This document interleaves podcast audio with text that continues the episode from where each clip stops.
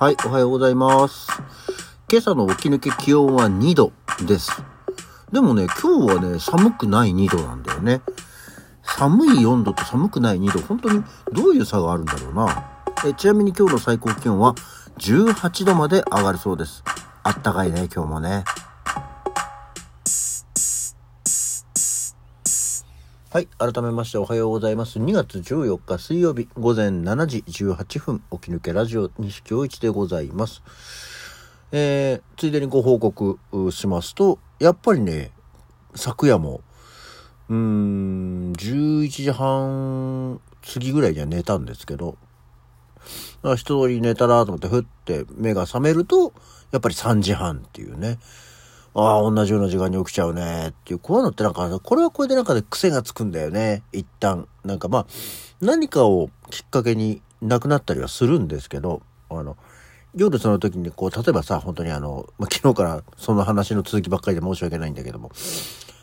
目が覚めるだけの時と、目が覚めた上に、まあ、その、おしっこ行きたくなる時とってあるんですけど、ここのとこは、目が覚めるだけではあるんですけどね。で、今日はその後は一旦ちゃんと寝れたので、えー起床ちょい前ぐらいまではそんなに起きずに、えー寝れましたけどね。果たして一体、どうなんだろうっていうところで、まだその解決策というか、予防策というか、何かはちょっとね、今一つ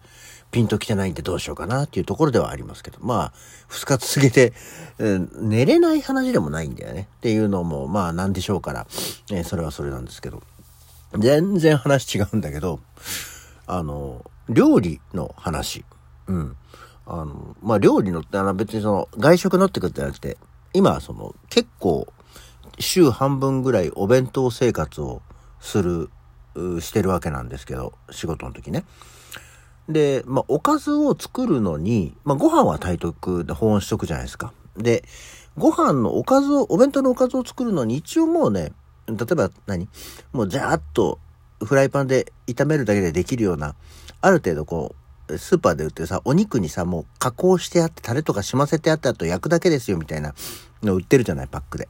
で、そういうのを買ってきて、夜のうちにもう一旦火を通しておいて、で、えーまあ、そのまま置いといて、再度加熱をして、まあ、持ってく。いわゆるその夜ご飯のおかずの残りを持ってくのとほぼ同じぐらいの感覚で、えー先に作ったものをさ、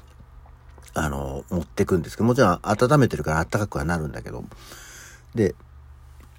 ったかい料理ってやっぱりその、あ、なるべく温かく食べたいわけじゃない？で、料理の中にはさ、あの、あったかい料理と、常温の料理と、冷たい料理ってのがあるわけじゃん。で、あったかい料理っていうのはさ、こう、例えば、煮たり焼いたり揚げたりっていうことで、火を通して、あの、作るよね。まあ、当たり前なんですけど。そうするとあったかい料理ができるじゃないですか。で、例えば冷たい料理だとさ、うん、冷たい料理っていう言い方変なんだけど、そういう料理になるのかどうかわかんないんですけど、冷ややっことかさ、ね、あの、そういうのは、あの、冷たく食べるものじゃないですか。で、つい先だって、あの、ご近所さんからお裾分けをいただいたんですけど、きんぴらごぼうっていうのをいただいたんですよ。で、きんぴらごぼうってさ、まあ、どちらかというと、その、人参とか、えー、何？あの、ごぼうとか、そういうのをこう細かく切ってさ、あの、油でジャッジャッとやったりするようなものじゃない？だからまあ、炒め物っていうかさ。だからまあ火を通すから温かいものの中にあるかなとは思うんだけど、でもさ、あんまりその、きんぴらごぼうを作りたて、あったかいうちに、ほら、あったかいうちに食べなさいよ、とかって、冷めちゃわないうちに食べなさいよ、みたいなことをさ、料理って言われることがあったりするけど、きんぴらごぼう、まあ、そんなにきんぴらごぼうが頻繁に、あの、食卓に上がるわけではないんだけど、きんぴらごぼうって、あったかくなくても食べていいよね って思ったんだけど、あったかい方がうまいのかねとか。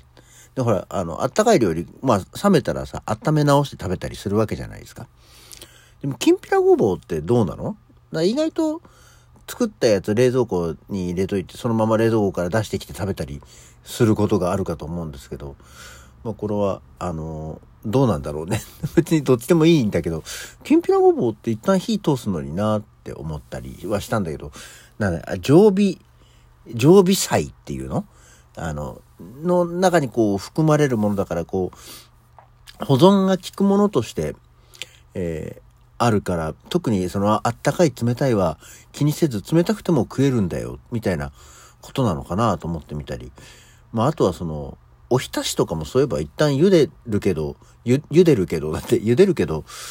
うん、まあ別にそれは温かさを求めてはいないかと思ってみたりして、なんかきんぴらごぼうってどうや、どっちの方が好きですかね？あったかい方が好き？それとも別に温かさにそんなには気にしないっていうところかと思って、そういうのって他にあるのかなと思ってみたりはしてますね。うちそもそもそんなにその常備菜、常備な常備菜っていう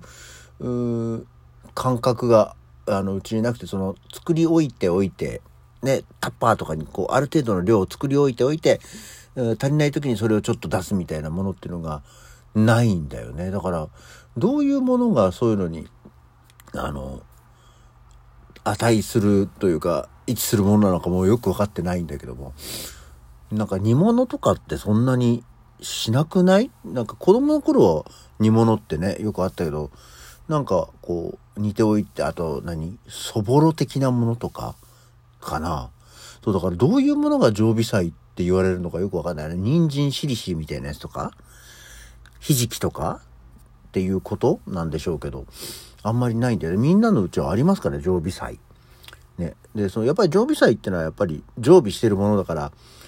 温度じゃなく常備感が大事だったりするんでしょうかね。ってふと思ったよっていうことでございます。はい、えー、後半。さて、今日は2月14日でバレンタインデーですよ。ね。もう、この年になりますとバレンタインデーっていうのもどうでもよくはなるんですけど、なんか、ラジオで聞いてたら、あの、コロナ前とコロナ後のバレンタインのそのね、ギリチョコ、会社でのギリチョコ率がすごいことになってるっていう話で、なんだっけな。まあ、ちょっと正確な数字を忘れちゃったんだけど、コロナ前のその会社とかでのギリチョコ渡す割合っていうのが、えー、7割ぐらいあったんですって。まあ多分ああいうのってさ、あの小分けのさ、ちっちゃい小袋のさ、ビッグサンダーとか、ああいうのもそうだし、あの、ガーナとかのさ、あのちっちゃい袋の一口サイズのチョコの、アルフォートみたいな袋に入ってるさ、やつとかもあって、ああいうのを多分配るのも全部そういうのに入れてるんでしょうけど、7割ぐらいがね、70%ぐらいが、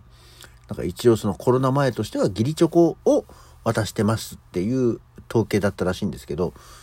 まあ、当然コロナがあって、で去年かなんか、まあ、今年はまだわかんないから、去年の統計とかで、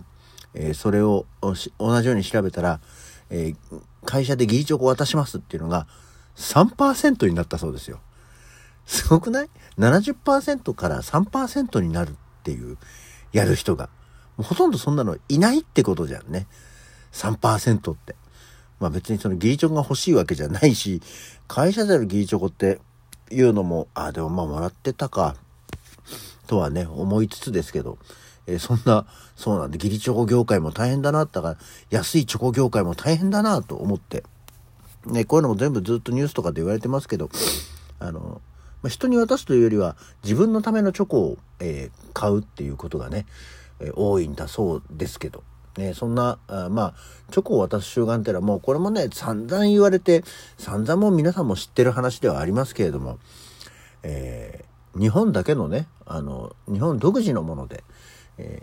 ー、昭和33年に、えー、製菓会社メリーチョコレートカンパニーが行った、えー、新宿伊勢丹でチョコレートセールっていうのを行ったのが始まりという。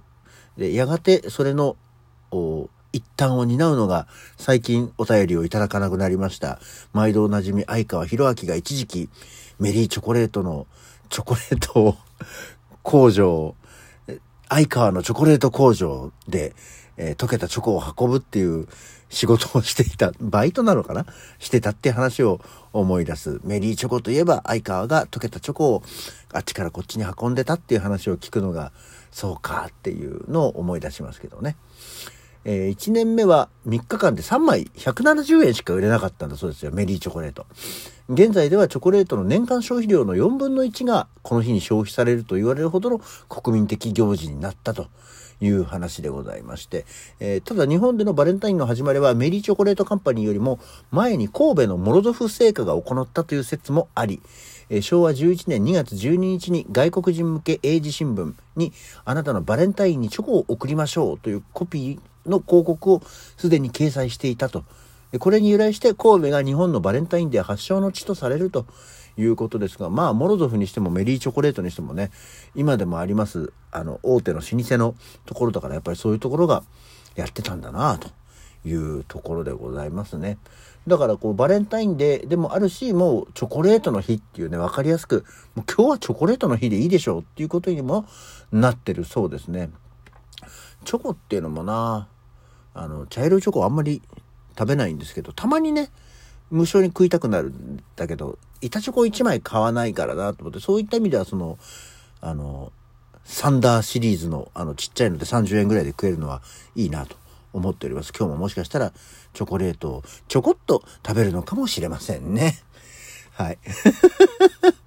どうでもいい感じの締めになってきちゃったな。はい。というわけで、えー、今日の起き抜けラジオはこの辺で。それじゃあまた次回。